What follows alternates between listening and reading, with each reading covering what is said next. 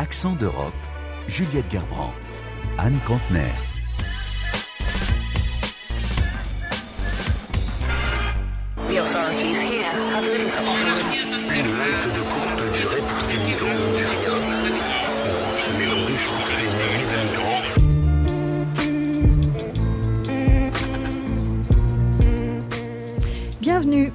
Même si les 27 se sont mis d'accord in extremis pour finaliser le pacte asile et migration, le sujet n'est pas clos.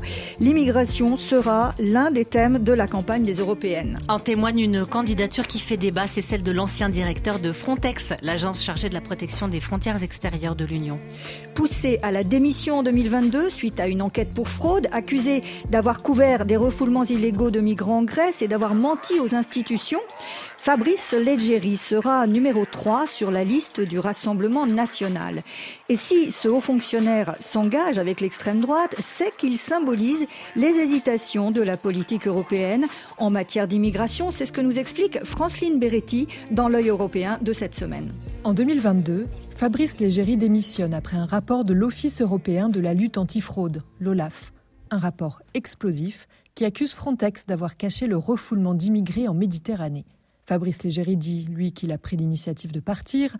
Il expliquait à Public Sénat l'année dernière. L'un des problèmes culturels de l'agence, c'est qu'elle n'est pas encore bien claire sur ce qu'elle est. Certains auraient voulu en faire plutôt une agence qui s'occupe davantage de surveiller les États membres en domaine des droits fondamentaux, d'autres y voient plutôt une agence humanitaire. Le rôle de cette agence, tel que le législateur européen l'a voulu, c'est quand même plutôt euh, de faire une agence de police des frontières qui soutienne les États. Donc c'est plutôt une agence qui ressemble à une agence de police. Les faits reprochés à Frontex sont incontestables. L'agence a bien couvert des expulsions illégales de migrants, notamment en Grèce. Et bien avant le rapport de l'OLAF, des médias comme Le Monde ou Le Spiegel l'avaient documenté et démontré. Légéry ne nie pas quelques dérives, mais selon lui, au fond, l'agence est dans son rôle. C'est l'idée que l'on s'en fait qui est fausse. Elle a été pervertie. Par qui Par les défenseurs des droits de l'homme et leur meilleur porte-parole, la Commission européenne. Il expliquait à Menton la semaine dernière. Parce que j'ai été euh, un acteur au cœur euh, du système, je peux témoigner que les outils comme Frontex, euh, destinés à renforcer les contrôles aux frontières extérieures de l'Union européenne, ont été dévoyés par la Commission pour devenir une espèce de super ONG. Ce qui se joue ici, c'est la question de l'état de droit. La Commission estime que Frontex doit respecter les principes juridiques auxquels adhère l'Union européenne par exemple la Convention de Genève. Mais d'autres pensent que pour répondre aux objectifs de l'agence, contrôler les frontières, on peut s'asseoir sur le droit.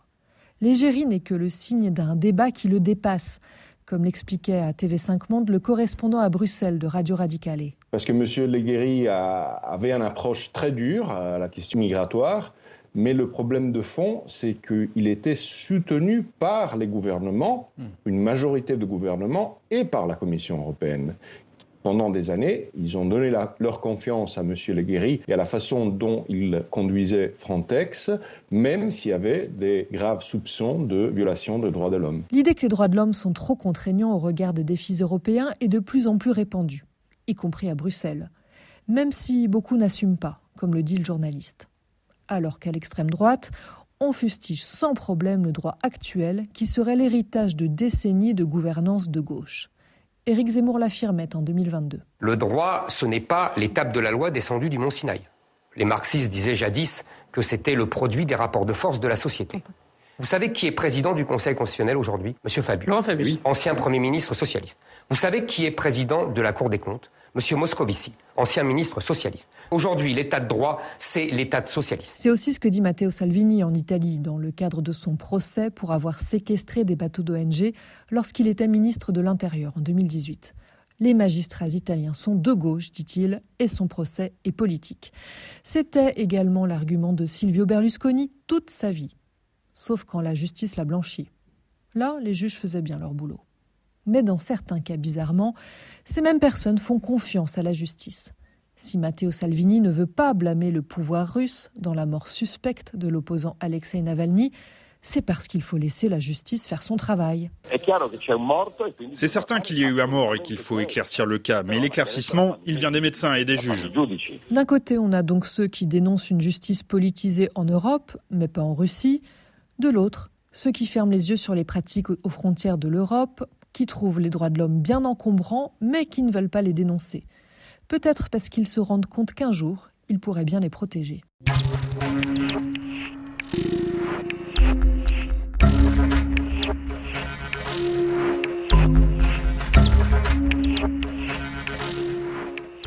Et en plus de l'immigration, les questions agricoles s'invitent dans la campagne pour les élections de juin prochain. On l'a vu encore ce week-end au Salon de l'agriculture de Paris. Et aujourd'hui, sous la pression de centaines de tracteurs qui défilent à Bruxelles, les 27 ministres européens de l'agriculture sont réunis pour essayer d'apporter des réponses à un secteur en crise. Oui, la transition climatique pèse sur les agriculteurs. Prairies permanentes, jachères, pesticides.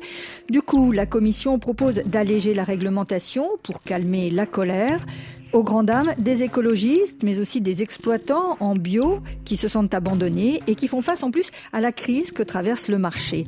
Reportage dans une exploitation de biologique de la région des Hauts-de-France, Lise Verbeck. Olivier Desmarais est éleveur à Sainte-Segré dans le département de la Somme. C'est du mouton euh, boulonné, donc c'est euh, la race euh, des Hauts-de-France, qui est une race qui a été classée dans les races menacées. Donc c'est une race qui est en voie de disparition. Aujourd'hui, c'est plus le cas. Il y a 3000 brebis euh, et puis on est une vingtaine d'éleveurs euh, professionnels. Donc en mouton, il n'y a qu'une race, la boulonnaise. L'agriculteur a fait le choix du bio dès son installation, il y a 20 ans. C'est vrai qu'au début, on était vraiment à contre-courant. On nous regardait un petit peu euh, bizarrement, quoi. Ça a changé, mais bon, il y a toujours quand même des a priori sur l'agriculture biologique. Tous les discours qu'on entend aujourd'hui, on ne peut pas faire sans. On peut pas faire sans glyphosate, on peut pas faire sans néonicotinoïdes, c'est pas vrai puisque euh, on y arrive quoi. Mais cela demande une organisation différente. Il y a beaucoup de travail de préparation de sol, de déchômage et après le désherbage mécanique, c'est du matériel qui est euh, peu large, où on travaille à des petites vitesses. Je pense que le, temps de travail en agriculture biologique est plus important qu'en agriculture euh, conventionnelle.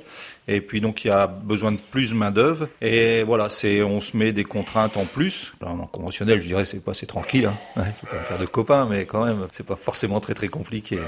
Vous regardez l'île de France, tout ça, il n'y a, pas beaucoup d'agriculteurs euh, bio. Mais bon, quand on part de très bas, on peut que progresser. On était dans une phase de progression, puis là, on s'est fait euh, saper. Euh, ça, ça, bouge plus, là, ça va pas bouger. Ça ne bouge plus car le marché du bio est en pleine crise.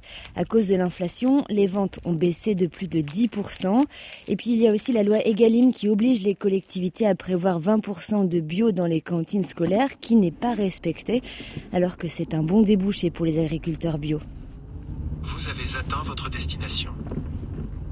Donc là, nous sommes à Lerzy, un village de l'Aisne. On va rejoindre Sophie Tabary dans son exploitation. C'est la présidente de l'association Bio en Haute-France qui euh, veut développer la filière dans la région. Bonjour. Dans les Hauts-de-France, il y a 3% de surface agricole euh, bio. La moyenne nationale, c'est à peu près 11%. Euh, Pourquoi si peu d'agriculteurs bio en Hauts-de-France? Dans les Hauts-de-France, elles ont la particularité euh, d'être très fertiles et d'avoir très peu de contraintes géomorphologiques. Donc en fait, ça a été très vite possible d'industrialiser l'agriculture. Et on a donc des outils aussi industriels qui sont très complexes à transformer. Donc c'est un, sacré défi euh, de transition agroécologique. D'autant plus face au changement climatique, avec les grandes cultures de pommes de terre et de betteraves, notamment dans la région, l'utilisation des pesticides épuise les terres il faut, dit-elle, préserver la fertilité des sols. Les Hauts-de-France, ça restera un grenier à blé euh, à l'avenir, on le sait, parce qu'il y a encore des précipitations. Du coup, euh, la possibilité toujours de cultiver un, sol moins aride que, que dans d'autres parties de la France. Et on, a besoin de se préserver cette, cet outil-là. Euh, pas à l'échelle de 10 ans, mais à l'échelle de 30 ou 40 ans, et même plus, j'espère. Donc en fait, on a absolument besoin de la transition agroécologique dans les Hauts-de-France. Mais passer au bio nécessite un réel changement de paradigme et une grande remise en question. Ça demande par contre de changer de logiciel et ça demande d'avoir des haies, ça demande d'avoir de la biodiversité en bon état. Et plus on attend, plus ça va être difficile de restaurer des écosystèmes qui nous permettent d'être en agriculture biologique. Par exemple, en bio, on a besoin de 11 cultures. On peut pas faire de la patate et de la betterave avec un peu de maïs. On est obligé d'avoir d'autres choses et il faut réussir à les valoriser. Ça demande de changer les habitudes alimentaires et ça demande du coup que vraiment toute la filière et jusqu'au consommateur soit prête à accepter ce changement. Et on en a besoin. Encore une fois, il reste 10 ans et on a besoin que tout le monde se pose des questions. Il y a urgence pour l'agricultrice, mais elle et ses collègues se sentent abandonnés par l'État qui a diminué ses aides depuis plusieurs années. Et récemment, les annonces de l'exécutif suite aux manifestations des agriculteurs vont même à l'encontre de leur travail, notamment le plan de réduction des pesticides qui a été revu à la baisse et qui est moins ambitieux.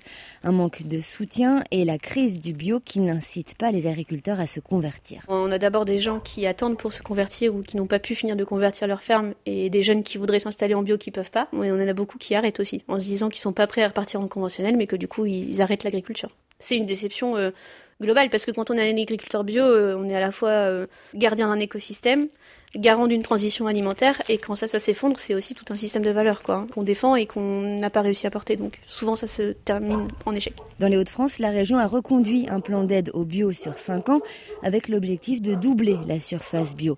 Mais la région doit aussi conjuguer avec les grands industriels de l'agroalimentaire présents sur le territoire, fabricants de chips, de frites, les gros sucriers qui sont d'importants pourvoyeurs d'emplois dans une région pauvre. Tempo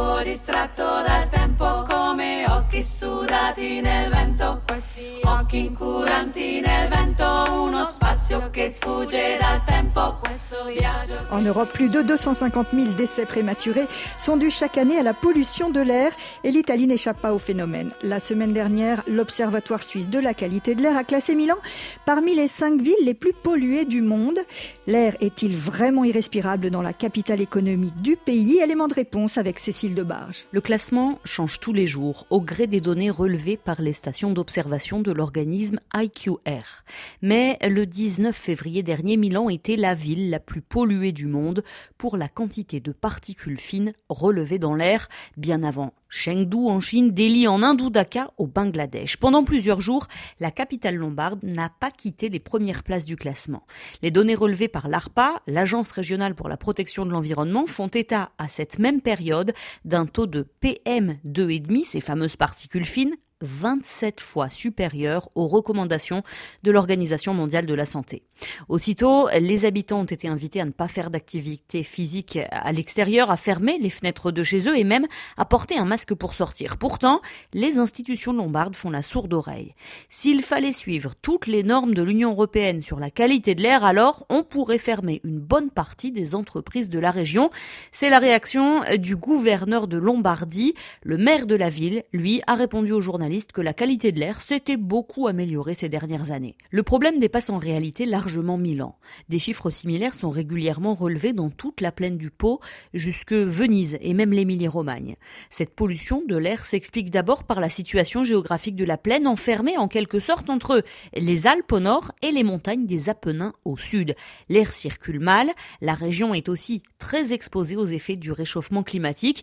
Les conditions sont donc idéales pour faire stagner dans l'air les particules fines émises par les gaz d'échappement des voitures, par les moyens de chauffage et puis par les élevages intensifs particulièrement nombreux dans la région. Selon une étude réalisée par Greenpeace, il serait à l'origine de 16% des émissions de particules fines contre 10% seulement pour l'industrie.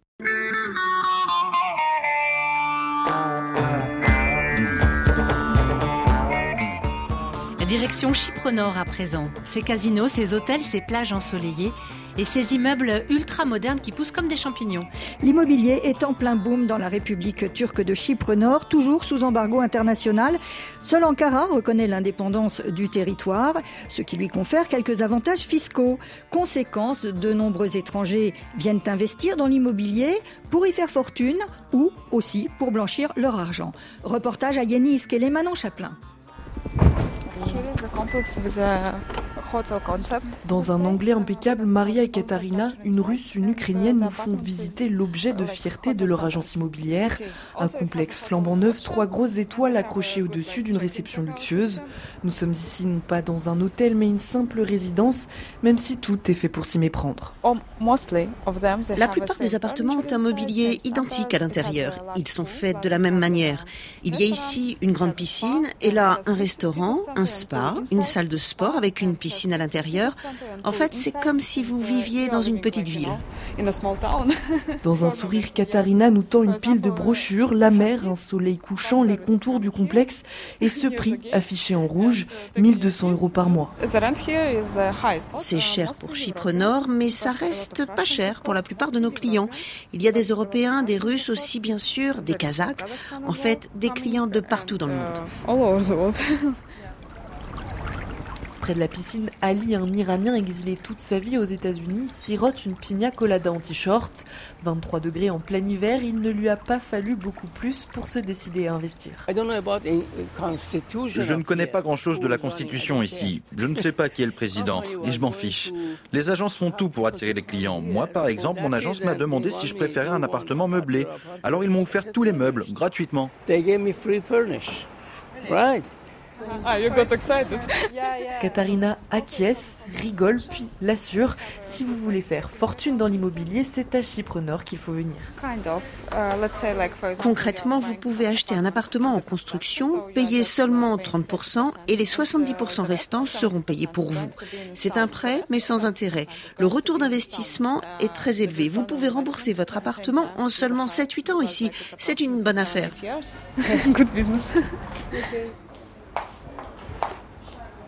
Il est 14h, l'heure pour Olga, une résidente, de déposer sa fiche chez la nounou, présente 24 heures sur 24 dans une salle de jeu pour enfants. Olga est russe, propriétaire de 10 appartements et administratrice d'un groupe Telegram pour russophones. Depuis le début de la guerre en Ukraine, elle les aide à venir s'installer à Chypre Nord. En trois ans, leur nombre a triplé. Nous avons tout ce qu'il nous faut. Il y a quelques semaines, il y avait un spectacle de stand-up en russe. Et prochainement, il y a de grosses soirées organisées pour nous.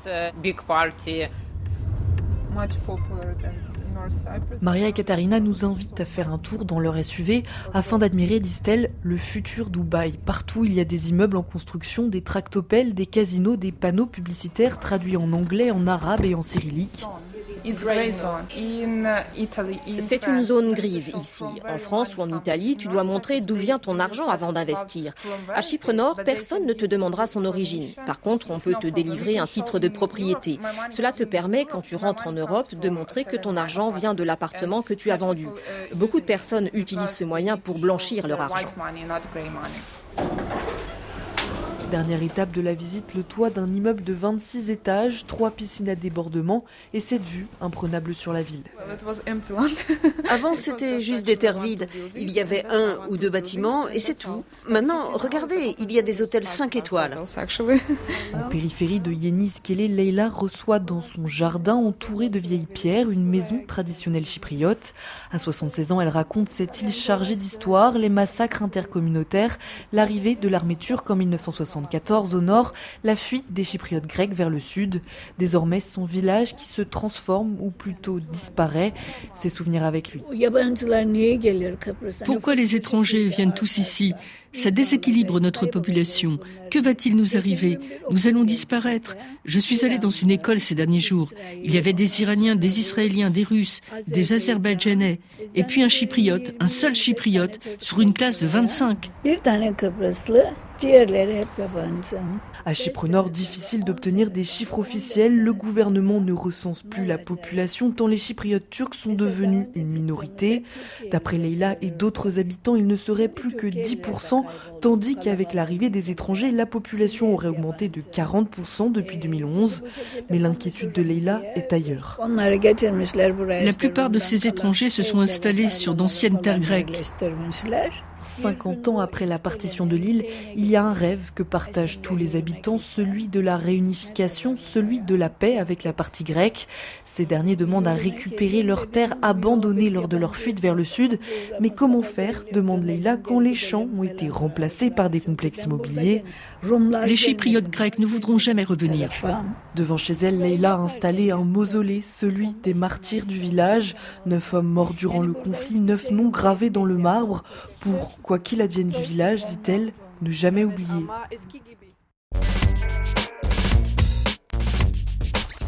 À la réalisation Françoise Grelot. Retrouvez le podcast d'Accent d'Europe et toute l'actu européenne sur l'appli Pure Radio. Restez à l'écoute dans quelques secondes, l'info continue sur RFI.